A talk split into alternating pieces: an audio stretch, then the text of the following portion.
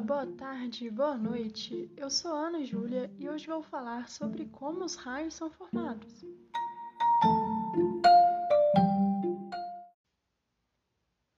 A ocorrência de raios se deve a um processo de eletrização chamado de indução.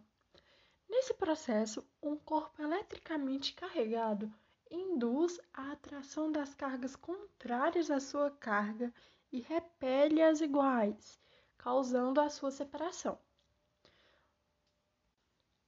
O que rola com os raios é que quando uma nuvem está carregada eletricamente, ela induz na superfície terrestre cargas de sinais contrários, de modo a criar um campo elétrico entre a nuvem e a superfície da Terra.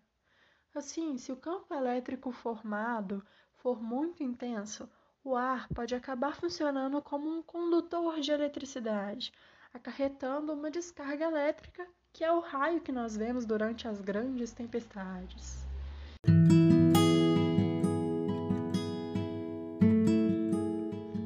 Sabe os para-raios? Então, é só uma curiosidade, mas eles interceptam a descarga elétrica e conduzem ela até o solo, fazendo seu aterramento.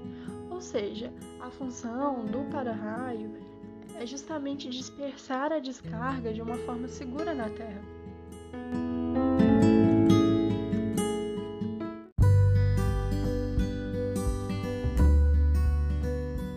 Bom, por hoje é isso. Espero que tenham curtido esse curto podcast. Muito obrigada pela atenção e até mais.